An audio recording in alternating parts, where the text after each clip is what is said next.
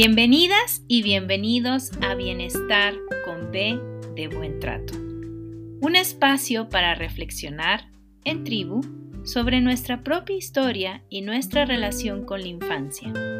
Acompáñame a transformar nuestra cultura de una de malos tratos a otra de buenos tratos a la infancia. Yo soy Claudia Ávila Schlottfeld, mamá, bióloga y doctora en ciencias con especialidad en neurobiología celular y molecular. Diplomada en parentalidad, apego y desarrollo de la infancia, activista por la infancia y promotora de los buenos tratos. Comenzamos. Bueno, pues hoy por ser eh, no el día de nuestro santo, hoy por ser eh, la última transmisión eh, de la primera temporada de Bienestar con B de Buen Trato y por tener el gusto y el placer y el honor de tener como invitada a quien tengo como invitada el día de hoy, me esmeré en cambiar un poquito la presentación, eh, la bienvenida, la diapositiva de bienvenida.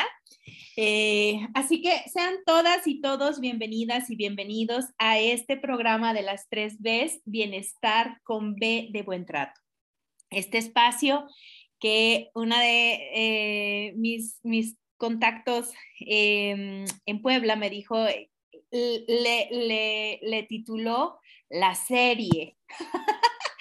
Entonces, bienvenidos a la serie Bienestar con B de Buen Trato. Es este espacio que tiene como deseo em, invitarles a la reflexión. Es un espacio que tiene como, em, como objetivo co-construir comunidades sensibles. Eh, ¿Qué son estas comunidades sensibles? ¿Quiénes son parte de esta comunidad sensible? Todas y todos aquellas personas que rodeamos de manera directa o indirecta a la infancia, podemos y ojalá seamos parte de esta comunidad sensible para lograr esta, este cambio de paradigma de los malos a los buenos tratos en la infancia y para alcanzar esta cultura de paz.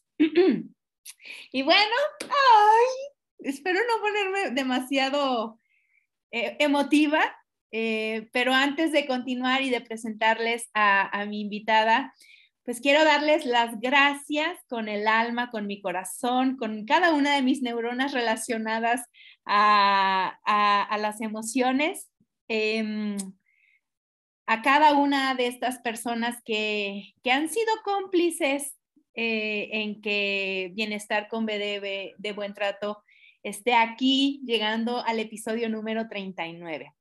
Así que voy a empezar con mi pequeña familia, gracias a, mis papás, que son quienes todo el tiempo están conectados viéndome en, vivo y son quienes me dan sus más sinceras retroalimentaciones de, la labor que hago en este espacio. Gracias a mi pequeño que está aquí cuando era una bolita de queso chiapaneco, a, a mi esposo porque en las últimas tres semanas ha hecho su chamba y ha estado acompañando a mi crío este, pues gracias a esta comunidad de tribu internacional en la que yo inicié mis pasos, que es la tribu de maternidad feliz, crianza respetada. El día de hoy no voy a hacer una revisión de cada uno de los 38 temas previos, pero cada una de estas mujeres maravillosas, es, espero que se alcance a ver bien, este, mm, Yadira Medina, que está arriba de Marta Sánchez. Marta Sánchez, Yadira Medina, eh, Cramily Zuluaga, Patricia Morales, Deneb Sánchez, María Lucía Lecaros, Jimena Moreno, Paula Ketterer, Diana Alcalá, Lenka Kejevich, eh, Ana María Maqueira, em, Margarita Alviar, eh, han estado y han participado en distintos episodios con distintos temas. Em, también quiero agradecer a esta maravillosa comunidad a la que pertenecemos, mi invitada y yo, que es la comunidad de activistas por la infancia. Este, mm, quienes también de manera generosísima han aceptado a participar en otros cuántos más episodios.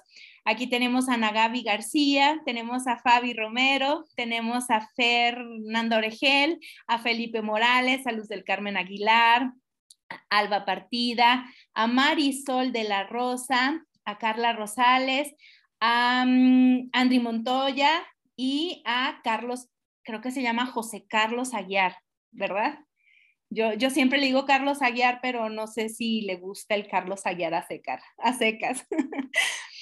Y también quiero agradecer a estas otras mujeres que he conocido a lo largo de mi vida, formándome como acompañante, como asesora de porteo, este, o, por ejemplo, a la doctora Lorena Carranza, que eh, fue la pediatra del desarrollo que nos dio por fin una luz en el diagnóstico de mi pequeño.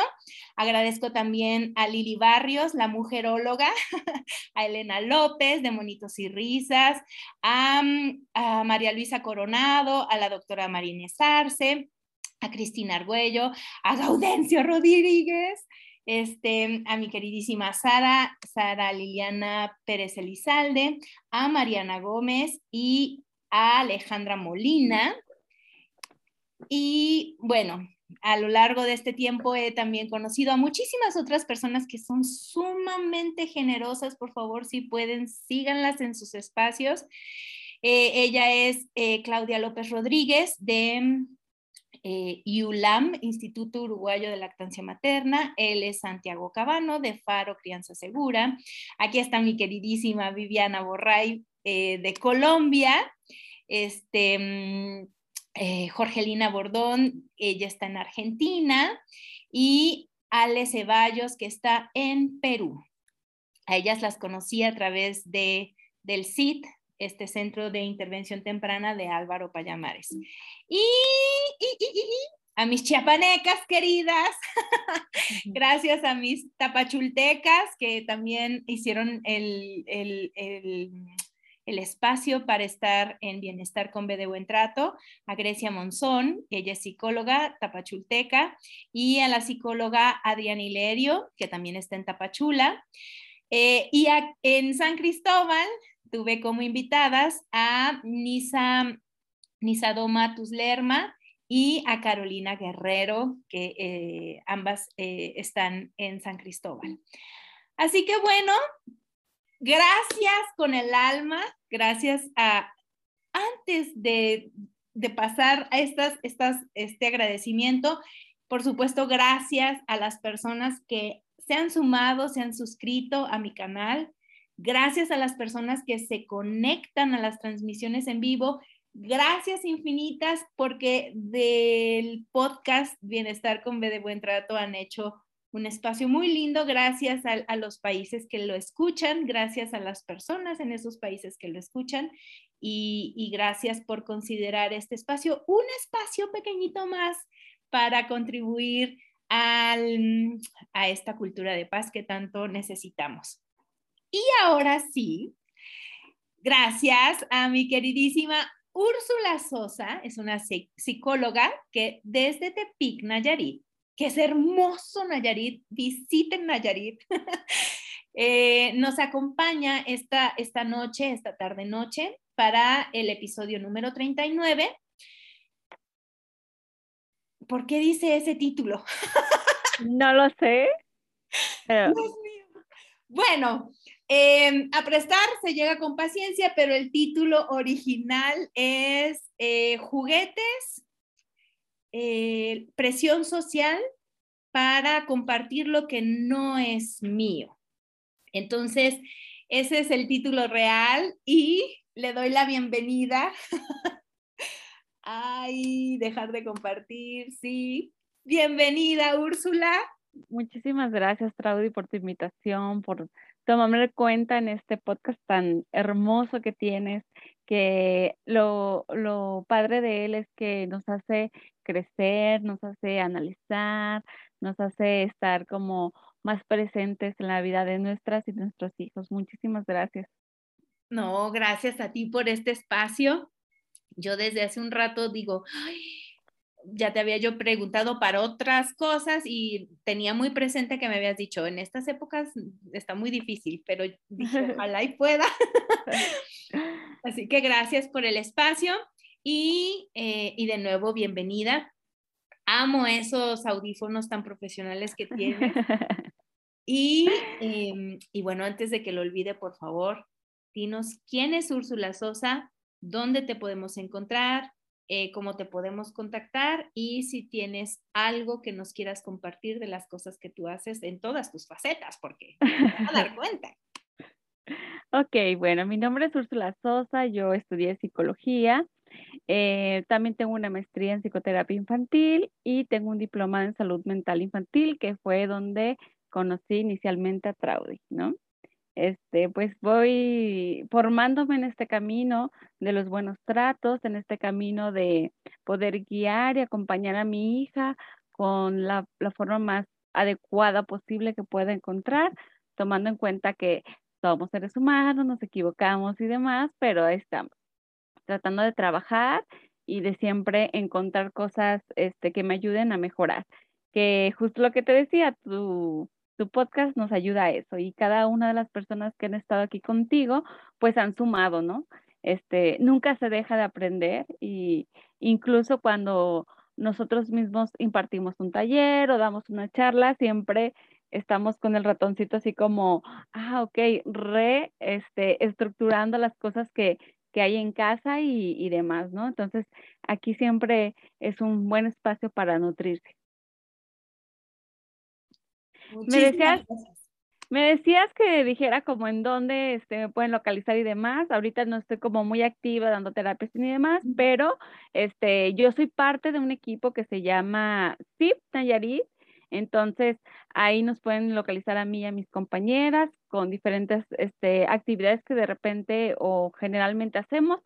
Obviamente que ahorita por pandemia estamos un poquito paradas, pero estamos ahí al pendiente por cualquier situación que se les ofrezca. Así nos encuentran en Facebook como Sid Nayarit.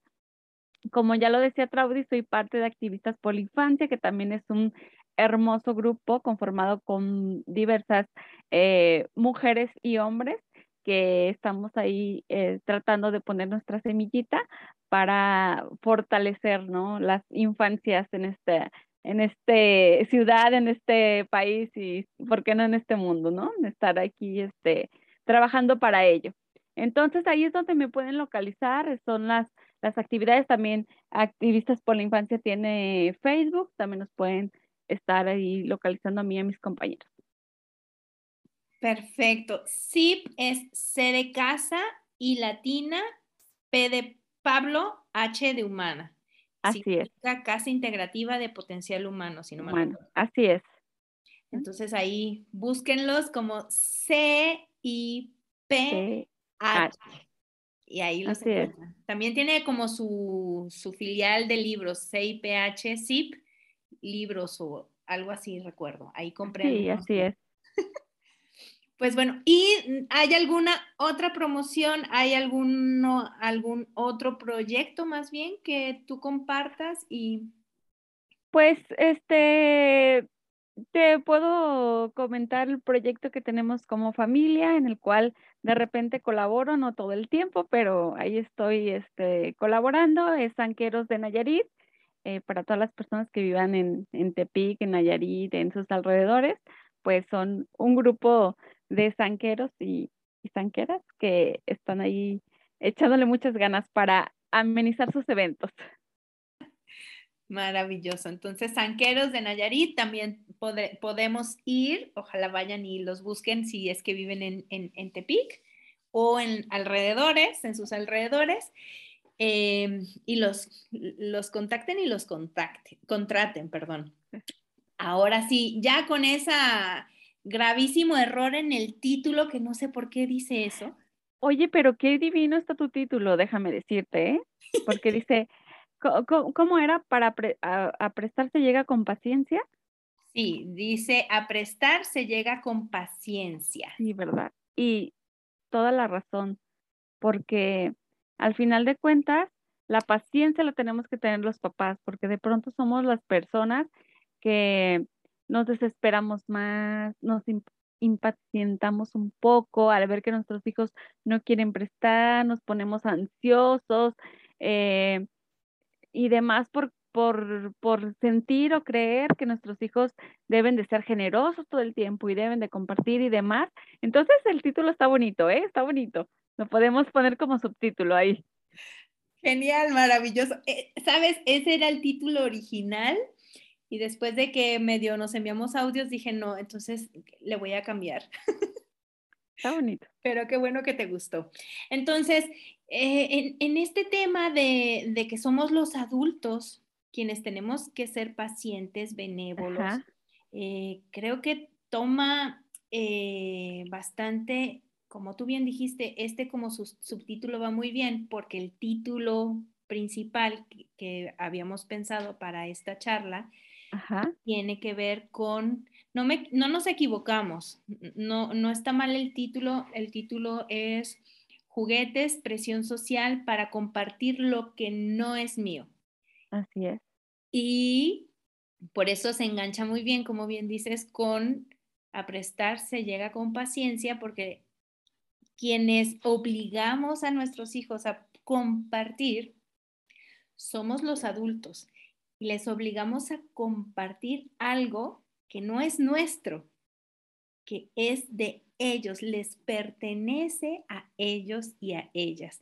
Y entonces ahí, ¿qué, qué trasfondo ves tú? Sí, mira, Taudi, es importante tomar en cuenta eso, porque también de repente los los adultos nos creemos como que somos los propietarios de los niños, ¿sí? Y no vemos a los niños como lo que son unos seres humanos que también tienen derecho a opinar, que también tienen derecho a razonar, a pensar y a actuar. De repente, como los vemos eh, con un desarrollo, quizá sea por eso, con un desarrollo un poquito inferior al, al que tenemos nosotros, eh, lo pensamos así o cuántas veces no hemos escuchado una frase porque lo digo yo, porque soy la mamá, porque yo soy la que manda aquí y demás, ¿no? Entonces, esa parte lo único que hace es como hacer sentir que nosotros estamos aquí y los niños están acá cuando, cuando eso no es así, ¿no? Eh, es importante tener conciencia de la dignidad humana que tienen nuestros hijos y el respetarlos, valorarlos es indispensable. Cuando nosotros hablamos de, de esta parte de que tú dices, eh, prestar lo que no es mío. Justamente muchas personas dicen, oye, ese juguete préstaselo, yo te lo compré, ¿no? Porque yo lo pagué, es mío, pero al final de cuentas, ya cuando nosotros lo obsequiamos al niño, se lo compramos o alguien más se lo dio, es una pertenencia que el niño tiene a la cual se aferra con, con cariño y con amor, ¿no? Cada objeto que tienen nuestros hijos, eh, ellos le dan un valor, ¿no? Eh, algunos juguetes son más valiosos para ellos que otros, independientemente del costo que tienen, si no es un valor más emocional quizá. Entonces, ellos le van dando valor eh, y ellos van viendo algunos juguetes con más importancia que otros. Es, importante eh, tener en cuenta esto y sobre todo em, saber y analizar que nuestros hijos van desarrollándose poco a poco y van desarrollando su personalidad y van desarrollando esta parte de saber en qué momento opinar y demás. Entonces también nosotros como padres y madres tenemos que dar ese espacio a nuestros hijos, de que ellos puedan eh, decir lo que sienten, lo que piensan y demás, ¿no? Eh, una de las cosas más importantes en este eh, tema de, del prestar es primero que nada saber que es una habilidad social que el niño va este, eh, desarrollando o que lo va teniendo con el tiempo. No es algo con el que el niño nazca con esta parte de, podemos llamar este valor de la generosidad o podemos llamar esta parte de compartir, ¿no? El niño no, no nace eh, con esto desarrollado, se va desarrollando. ¿Y cuál es la mejor manera de que el niño desarrolle esta habilidad? Pues la, mejor o la principal es la observación.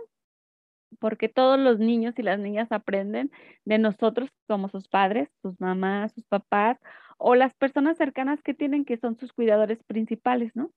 Son con las personas que ellos van aprendiendo todo.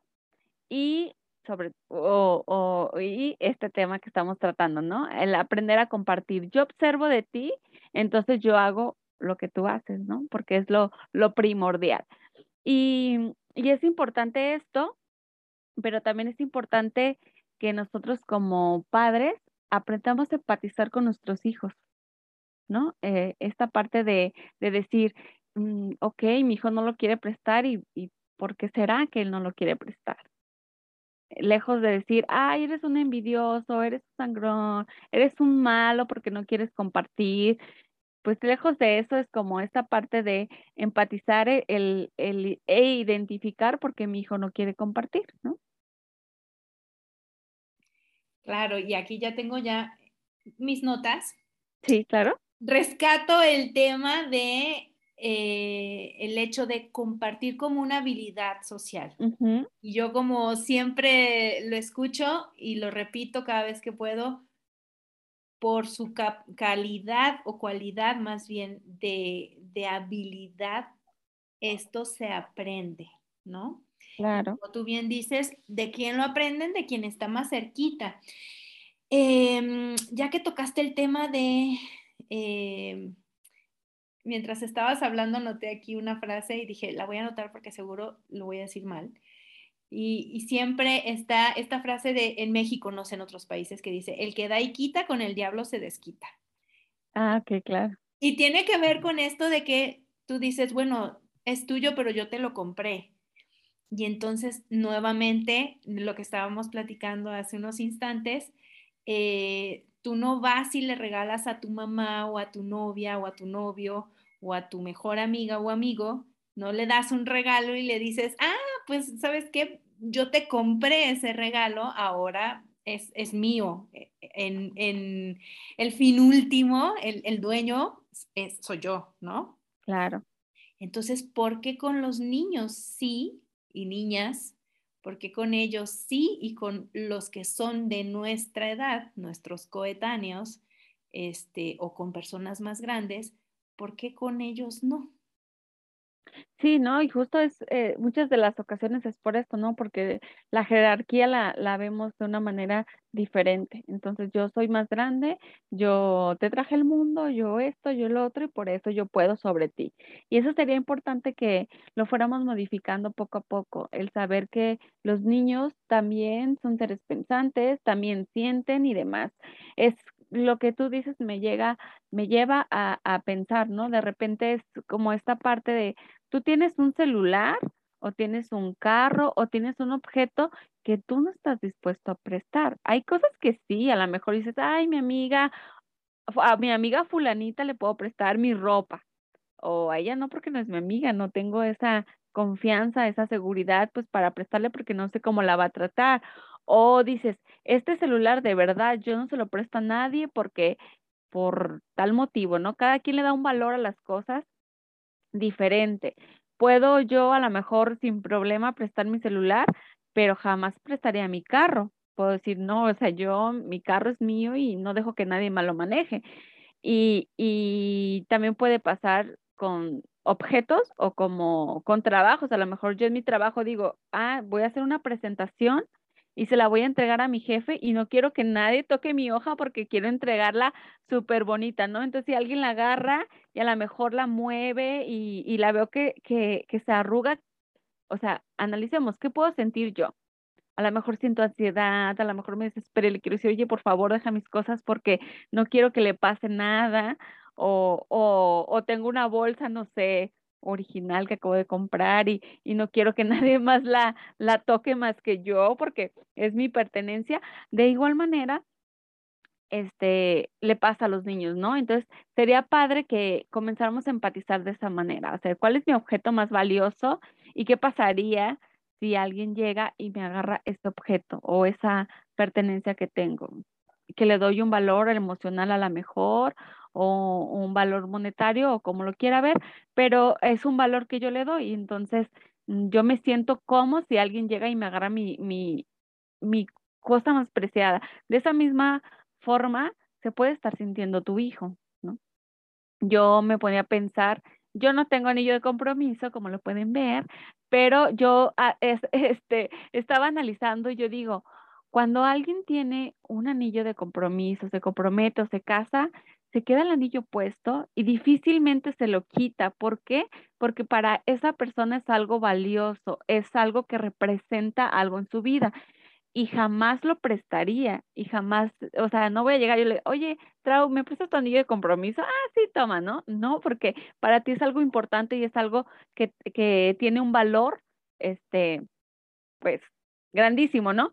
Entonces imagina cómo se sentirá un niño que tiene a lo mejor un Spider-Man o tiene una muñeca o un carrito que para él es muy importante. Entonces de repente ver cómo otro niño choca el carrito sobre la pared o lo avienta, entonces imagínate la angustia eh, que puede estar sintiendo también ese niño, ¿no?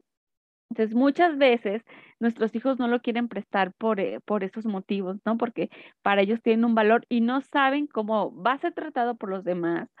O tal vez pueden estar pensando que ese objeto ya no va a regresar a ellos, pueden estar pensando que, que ese objeto es prácticamente regalárselos, ¿no? O, o, o, o cualquier otra cosa, ¿no? Entonces, para ellos es, es importante analizar y pensar siempre que para ellos eh, su mente puede estar pensando en una cosa más allá y por eso no lo pueden prestar o no lo quieren prestar y, también es valioso e importante reconocer esa parte y no por eso son malas personas y no por eso son este niños malos o groseros, ¿no? O egoístas, ¿no? O egoístas, claro.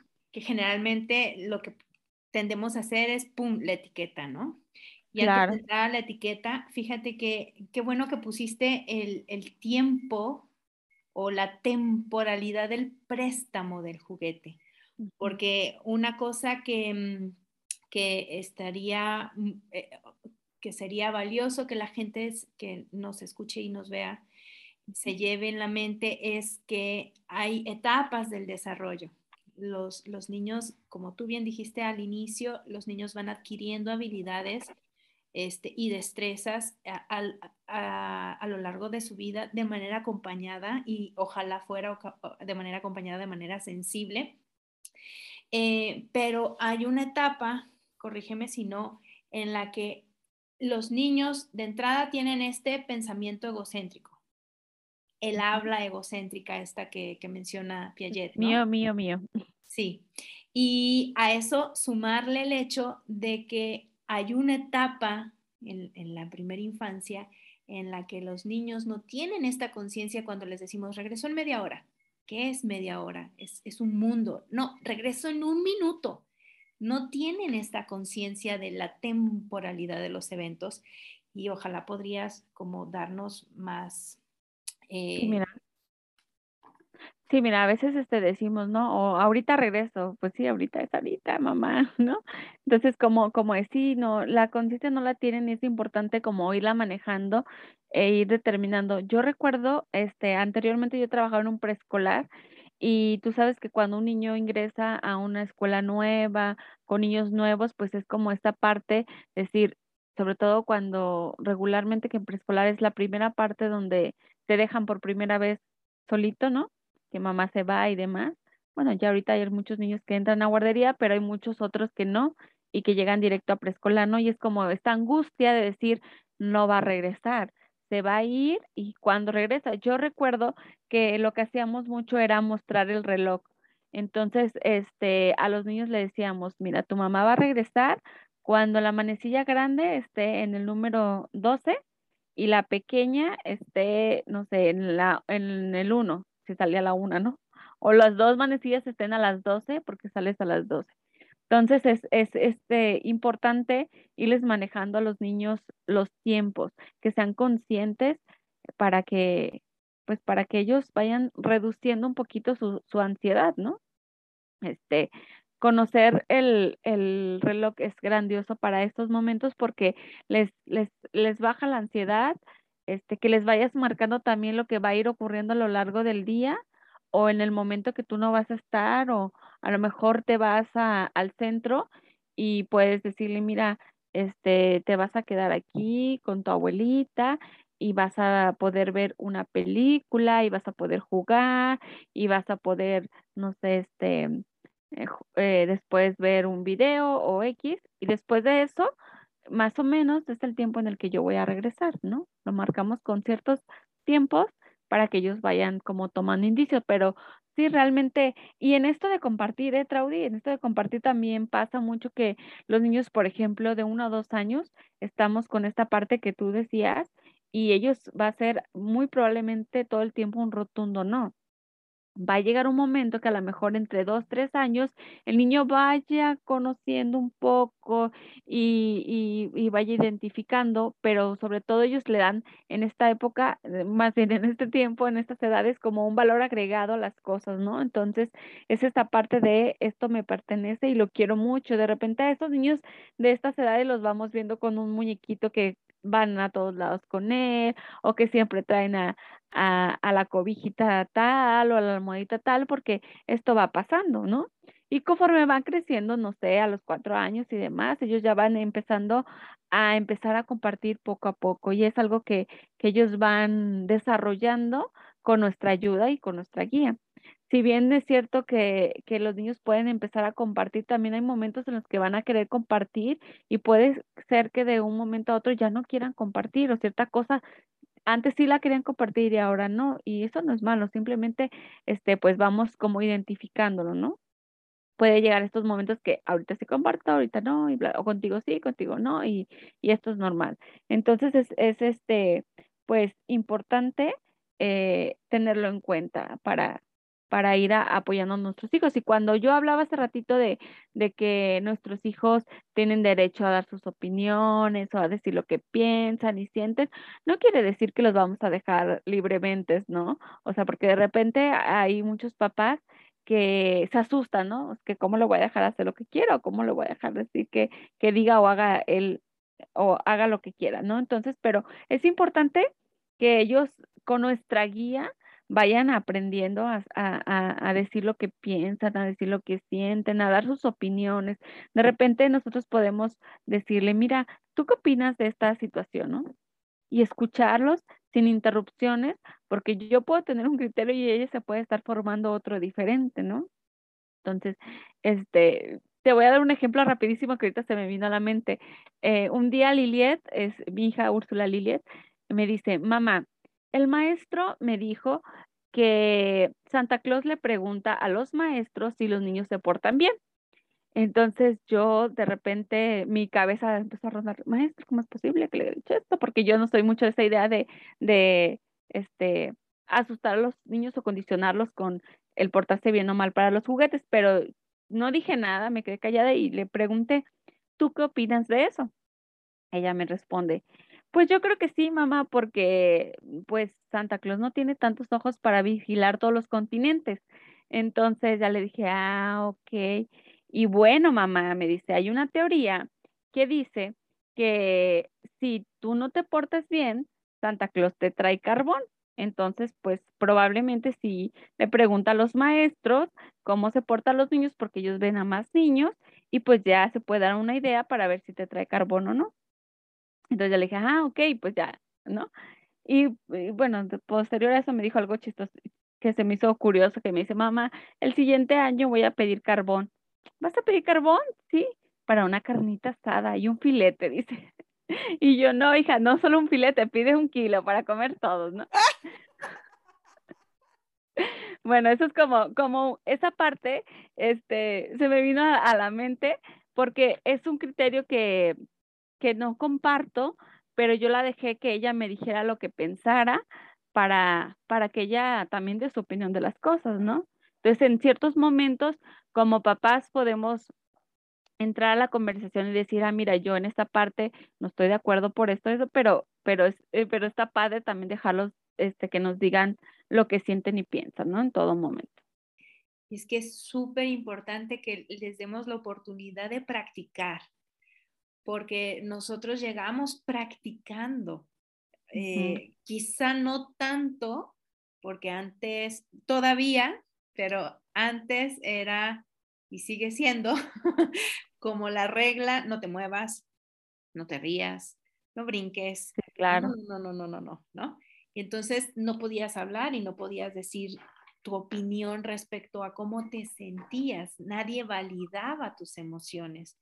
Y eso va formando parte de este modelaje de la personalidad, del temperamento de la infancia, ¿cierto? Sí, claro. Y estaba así pasa.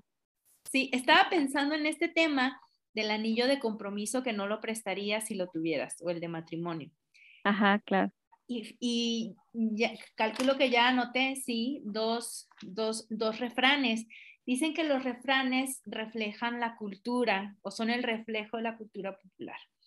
Y entonces yo recuerdo que mi abuela me decía, este, tu anillo de compromiso no se presta porque ya no me acuerdo. O sea, hay una cultura eh, en torno a prestar el anillo de compromiso o el anillo de matrimonio. Mi mamá misma costó muchísimo para que alguna vez me dejara probarme su anillo de matrimonio.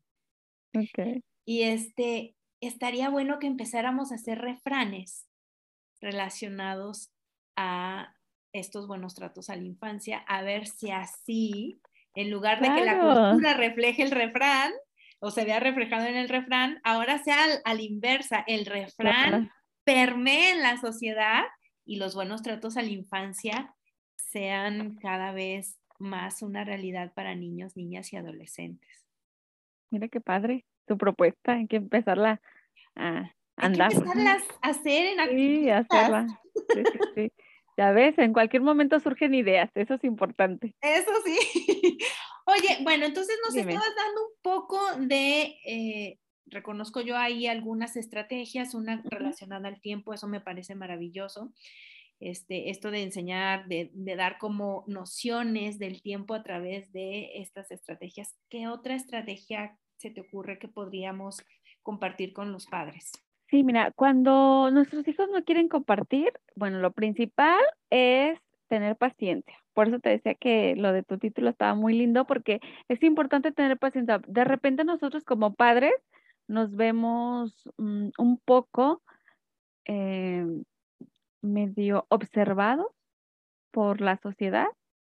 Es de mi hijo no quiere prestar, entonces todos voltean a ver qué vas a hacer o lo mismo cuando mi hijo se desregula emocionalmente, todo el mundo me voltea a ver, entonces la presión hace que yo actúe de alguna forma u otra, ¿no? Entonces es importante tener paciencia y calma para en base de eso poder actuar de la mejor manera posible para nuestros hijos y para los demás niños, porque al final de cuentas, eh, al actuar con uno en cadenita o en, digamos, como en efecto dominó, se va actuando con los demás o los demás van observando también de nosotros.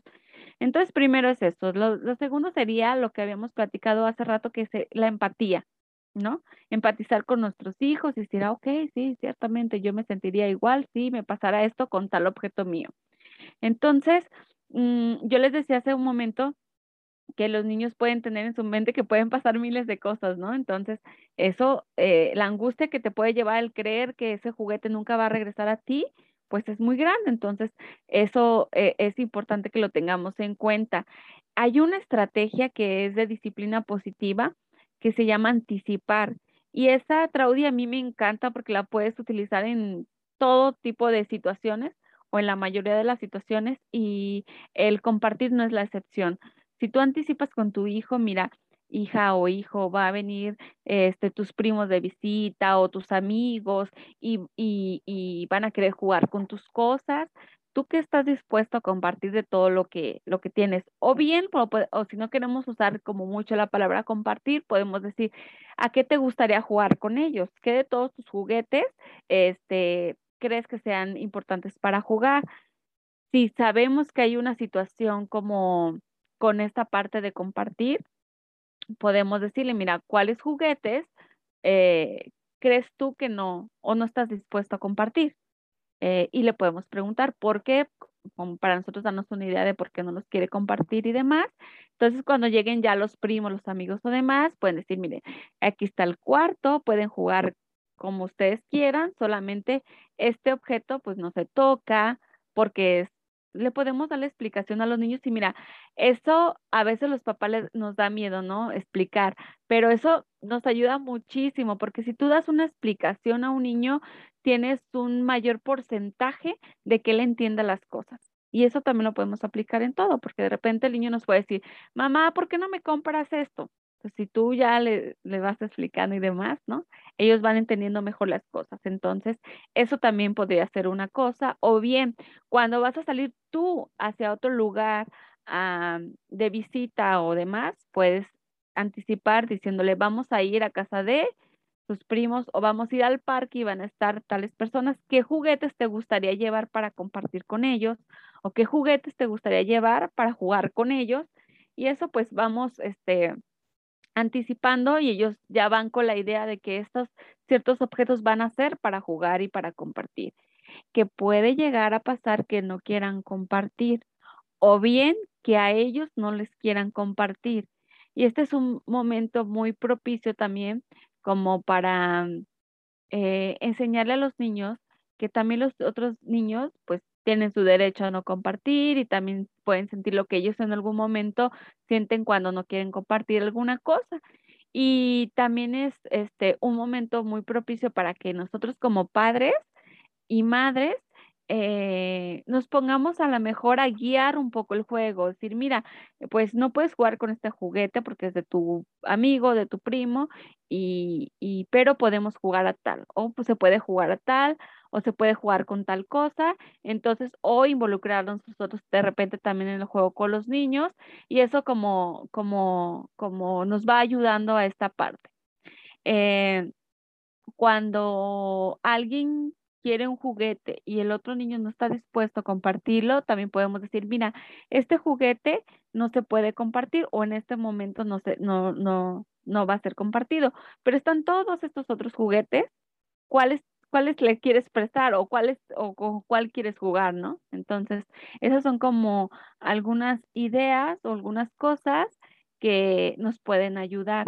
Es importante eh, evitar obligar a compartir, ¿no? Eso como no es lo más propicio de ninguna manera. Evitar mm, utilizar el chantaje emocional.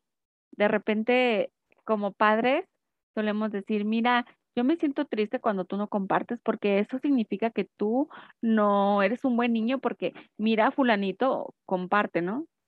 También esta parte de, de comparar, pues hay que e, evitarla a toda costa, ¿no? este, respetar cuando él quiera compartir y cuando no quiera compartir, porque a lo mejor también es un juguete que para ti dices, me costó súper caro y se lo va a prestar a esa niña y si le hace algo y si esto y si lo otro, bueno, si él lo quiere compartir, pues adelante, ¿no? Al final de cuentas, pues es un juguete que para eso es, ¿no? Entonces eso, eso sería algunas de las cosas. Fíjate que antes de que lo olvide, voy a hacer una como hacer un, un zoom este, en esto de la obligación. Pero antes de eso, eh, yo justo cuando dijiste lo de los juguetes caros, este, qué caros son estos Legos, carísimos. yo creo que por eso nunca tuve Legos. este, y lo grave aquí con mi hijo, a mí no me importaría si a él no le importara. La cosa es que en la emoción, ahora los comparte y cuando se le cayó una cosita, es un drama. Porque no está como debía estar.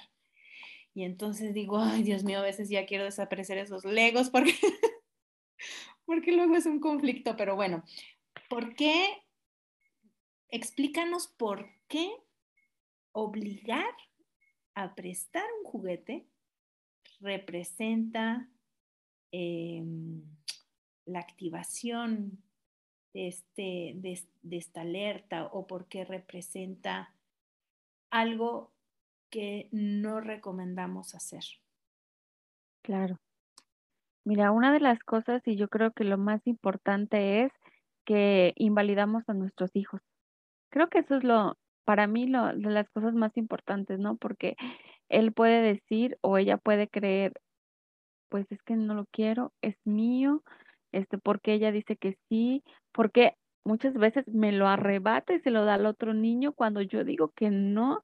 Entonces esa parte de invalidar creo que creo que es la, la, la más importante, ¿no?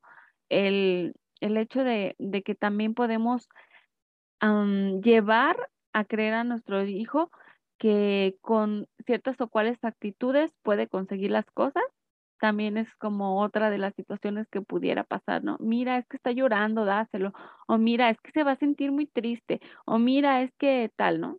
Sí, pero no te estás fijando tampoco en mis sentimientos y en mis emociones, ¿no? Entonces, eh, al final de cuentas, estas cositas, aunque las veamos pequeñas o insignificantes, muchas veces nosotros los adultos, pues van sumando también a su autoestima y que eso es este, una de las cosas más importantes en nuestra vida adulta y infantil y de todas, ¿no? Esa parte de que, de que no me siento valorado y no me siento respaldado por mi mamá o por mi papá, pues nos van perjudicando a corto, a mediano y a largo plazo. Y a muchas veces como papás no lo vemos así o, o creemos que no va a pasar. ¿Qué te haces con compartir? Mira, la niña lo quiere o demás, ¿no? Pero, pero es importante este, que como papás empecemos a ver más allá de nuestros ojitos y, y, y, y empezar a cambiar ciertas cosas, sin miedo, sin miedo. Sin miedo. E, e, eso es súper importante porque desde el miedo y la culpa muy, muy pocas veces podemos lograr algo o transformar eso en algo positivo porque por desgracia no, no tenemos, no, no, hemos crecido en esta cultura de validación del otro o del otro pequeño individuo que va creciendo su autoestima y su autoconcepto a través de esta relación saludable, suficientemente buena con un adulto cuidador. Pero es súper, este tema que tú decías de cuando chantajeamos y decimos, pero tú eres más grande, ah, este, o mira, pobrecita está llorando. Me gustaría que la gente que nos escuche se lleve en la mente lo siguiente. Los niños cuando, o ni, más bien la infancia cuando va creciendo, las niñas y los niños, eh, alrededor de conceptualizarse y conceptualizar el, el mundo que lo rodea, eh, va poniendo el control, eh, digamos, va poniendo la, la pelota o, el, o, los huevos en una canasta o en otra. Los huevos los coloco en mi canasta, en donde yo tengo el control de lo que pasa en mi entorno, o los pongo en la canasta del otro. Es decir, si ella está triste, es mi culpa. Si yo estoy contento, es culpa de la otra. Y me deja imposibilitado relacionado con la invalidación, pienso yo, me imposibilita a mí en un futuro a poder tener las riendas de mi vida en mis manos, ¿cierto? Claro, claro. ¿Cuántas veces no hemos escuchado a un adulto que dice, es que mi pareja no me hace feliz? Es que, ¿no? Es que me, es que me hizo enojar, o es que me, tal, ¿no? Entonces, esta parte que tú dices es muy importante. Qué lindo que lo, que lo comentes porque como papás es, es eh, fundamental conocer y saber que todo lo que hacemos ahorita con nuestros hijos impacta en un futuro, ¿no? y como tú decías, ser lo suficientemente buenos, porque también, o lo suficientemente apropiados como padres, porque de repente también este, nos vamos con la culpa también de cómo vamos criando a nuestros hijos y algunos papás o algunas mamás que nos estén escuchando pueden estar diciendo, ay, lo he hecho mal, ay, no, ya soy una mala madre. Y no es así. Bueno, al final de cuentas, todos estamos aprendiendo y lo importante es eh, reparar si en algún momento hemos hecho alguna de estas situaciones, buscar las mejores opciones, reconocer que a lo mejor no hemos hecho algo apropiado, pero sin esta parte de este, latigarnos, ¿no? De decir, ay, soy una mala madre además, porque al final de cuentas somos humanos, todos nos equivocamos, todas y todos pasamos en momentos de crisis que nos llevan a bajar de esta parte bonita, positiva que tengo con mi hijo, bajo un poquito y a lo mejor después vuelvo a subir. Y bueno, este, hay cosas que, que nos pueden ayudar a, a, a mejorar y a reconocer eh, que estamos haciendo algo a lo mejor inapropiado, pero que puedo mejorarlo de alguna manera, ¿no? Ese último mensaje me parece fabuloso como para ir cerrando, porque eh, yo creo que este tema de mm, la presión social que tenemos los padres para, chin, es que me están viendo feo porque estoy apapachando, consintiendo demasiado a mi hijo, es que lo proteges demasiado, no sé qué. Esa presión social está relacionada con esto, en donde he puesto o me han indicado que debo de poner eh, los huevos, en qué canasta los estoy poniendo. Sí, y me gustaría, Traudy, antes de, de cerrar esta, Mm, hay como algunas cosas que nosotros podemos hacer para propiciar que nosotros que nuestros hijos compartan. Ya lo decía yo, el ejemplo es lo mejor, lo mejor que, que, que hay, ¿no? Al final de cuentas es algo que, que no lo hacemos consciente, pero que ahí está todo el tiempo y que ellos también todo el tiempo están observando. Eh, hay otras cosas que podemos hacer, sobre todo con los niños más chiquitos que son los que están aprendiendo y los grandes también cuando se les dificulta. Es como yo tengo un paquete de galletas y le puedo decir a mi hija, mira, te comparto una galleta, ¿no? O ella está comiendo palomitas y le puedo decir, ¿me compartes palomitas? Entonces vamos metiendo este como diálogo de compartir y demás, ¿no? A lo mejor en su lonche le pongo dos manzanas y le digo, mira, te puse hoy dos manzanas, una para ti y otra para que la compartas con quien quiera, ¿no? Y ella va a decidir si la comparte o no la comparte y con quién la comparte, ¿no? Este, Ah, también tenemos que tener en cuenta que a cositas, eh, pasitos pequeñitos, tomarlos, o sea, como ya está pasando, ¿no? Porque de repente decimos, ay, sí, pero nada más compartió hoy, mañana no, y pasado no, y tengo un problema con la compartida, ¿no? O no sé, ¿no? Entonces los pasitos también chiquititos hay que tomarlos en cuenta. A lo mejor de repente reforzamos un poquito diciéndole, oye, me encantó cuando le compartiste tu carrito a tu amigo. Y me, me, fascinó cómo hicieron las carreritas y como esto, ¿no? Que poco a poquito vamos metiendo en el diálogo esta parte de que qué lindo es compartir, ¿no? A lo mejor, este, me gustó cuando tu amiga te prestó su juego de té y jugaron a la comidita y, y bueno, cuestiones, este, así, ¿no? Que todo el, todo momento los vamos, este, como metiendo en el diálogo, ¿no? O a lo mejor estamos viendo una caricatura y le decimos, ay, mira, este, ve, con, ve, Pepa le compartió sus burbujas a George, no sé, cosas así, ¿no? que, que van propiciando esta parte, ¿no? De, de conocer y demás, de compartir. Y sabes, yo, yo agregaría también cómo te sentiste al compartir. Sí, claro.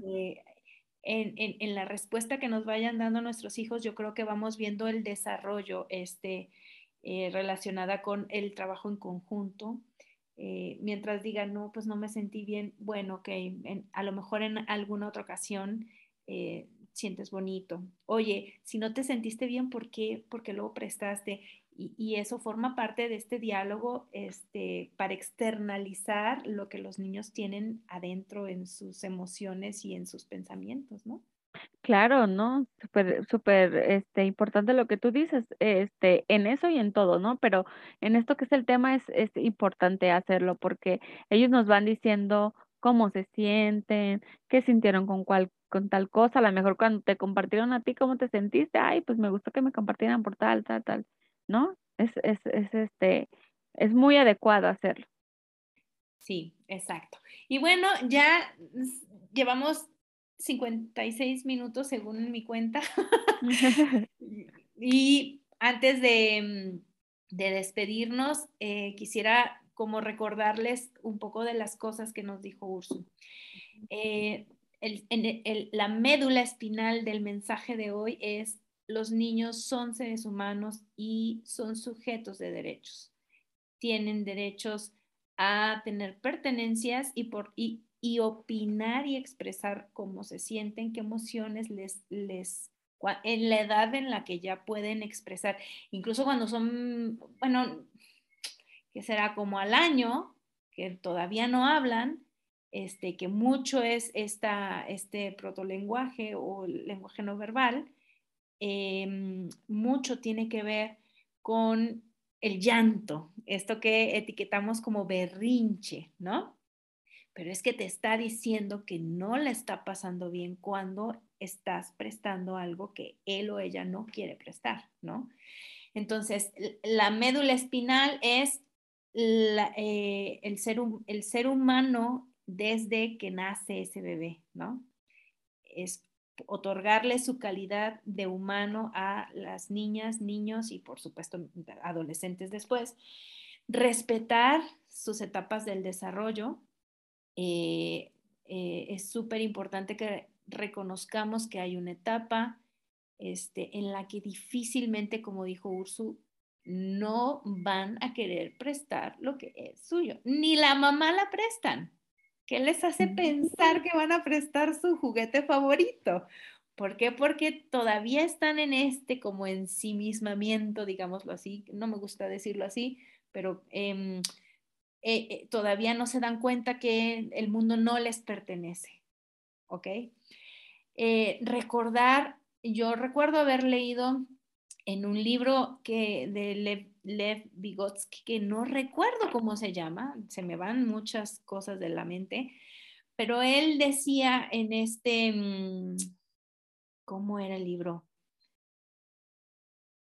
Creo que pensamiento y lenguaje, no, no lo recuerdo, igual estoy mintiendo, pero creo que era pensamiento y lenguaje en donde él eh, eh, analizaba y exponía toda su investigación respecto a, esta, mm, a, cómo era el pensamiento egocéntrico y qué importancia tenía en el desarrollo infantil para la aparición del lenguaje social, ¿no?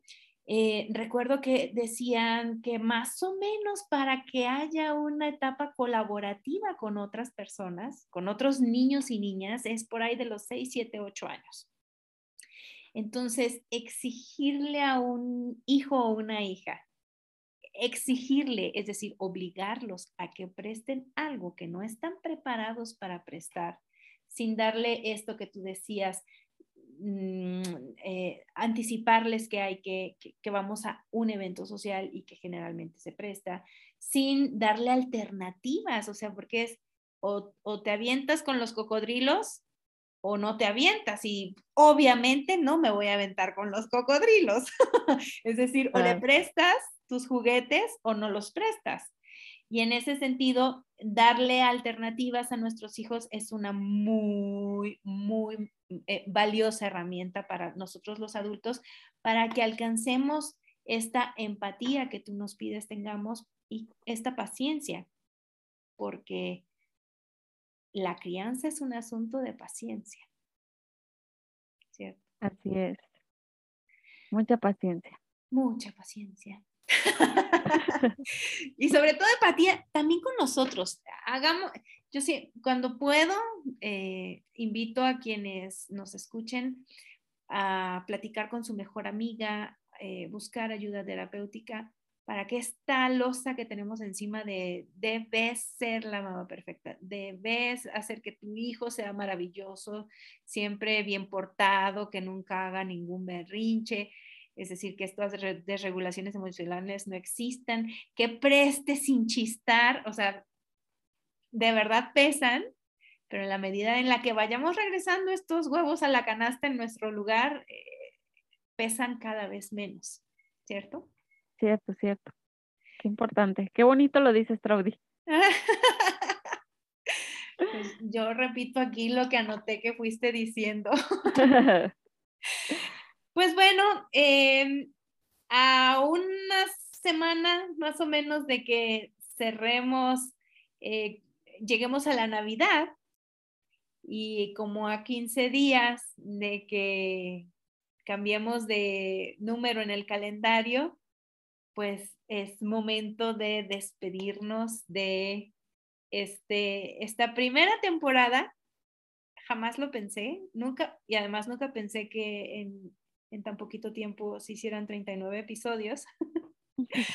Así que eh, gracias por acompañarme, como dije al principio, a todas estas personas que han hecho parte de, de Bienestar con B de Buen Trato, porque la realidad es que este espacio ha sido bordado, entretejido con invitadas e invitados como tú, valiosísimos, Úrsula.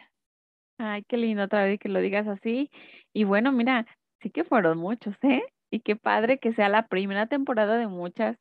Estemos y qué y qué importante para mí que me has invitado a esta a este cierre de temporada, ¿no? Me siento privilegiada. No, gracias, muchísimas gracias a ti. ¿Y qué te parece si para nuestra clausura nos tomamos un vinito delicioso de mentiritas? Siendo las 7 con 02 minutos hora Ciudad de México, 6 con 02 minutos hora Tepic, Nayarit, damos por clausuradas estos espacios de la primera temporada. Oye, Trau, mi vaso dice L, es L de larga vida, ¿eh? Larga vida para ¡Eh! bienestar y buen trato. ¡Yuhu! Gracias. Oye, ¿y ese vaso de dónde salió? Es justo lo que te iba a decir, con este vasito que es de escucharte. Si lo pueden, síganlos en Facebook, escucharte. Son, es, son piezas muy bonitas. Mira, este vasito, tienen botellas, tienen vinos, tienen cerveza. Ustedes pueden pedir lo que quieran, pero salud y larga vida para, para, para ti y para bienestar con B de buen trato. Ah, está súper dulce. pues sigan por favor a Sanqueros Nayarit. Sigan por favor a escucharte, que ciertamente tienen unas cosas súper lindas, unos paquetes luego muy bonitos. Yo recuerdo que empezaron como con unos CDs. Sí, es que de hecho, pues a todo lo que le pidas le pone este esta parte de Spotify, ¿cómo se llama el codiguito este? Entonces lo escaneas y ya, pues puedes regalarle una canción favorita, no sé, a, tu novia, a tu novia, no sé, a tu familiar, ¿no? Y empezaron así, pero ya han sacado varias cosas. Ya, muchísimas cosas, así que sigan activistas por la infancia, por favor.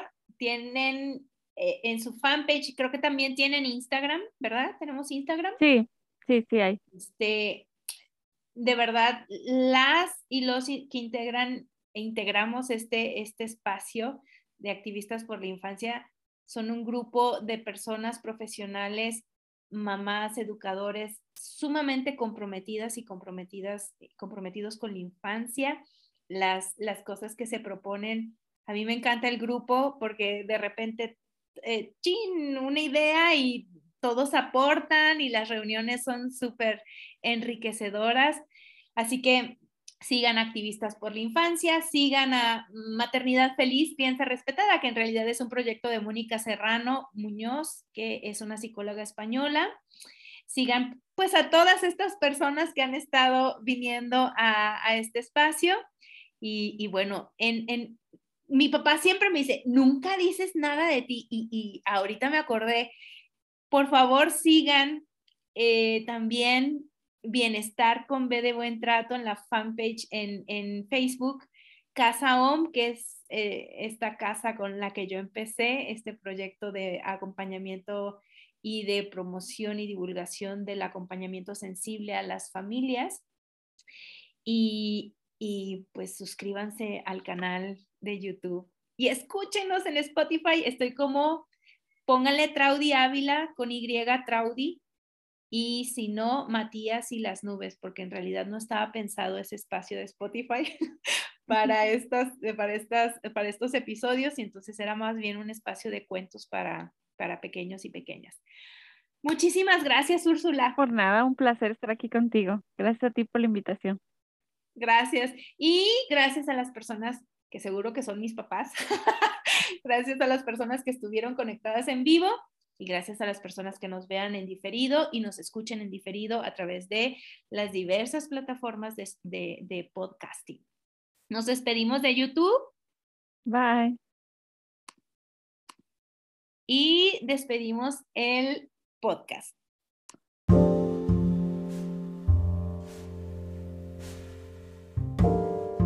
Gracias por acompañarme en esta nueva emisión de Bienestar con B de Buen Trato.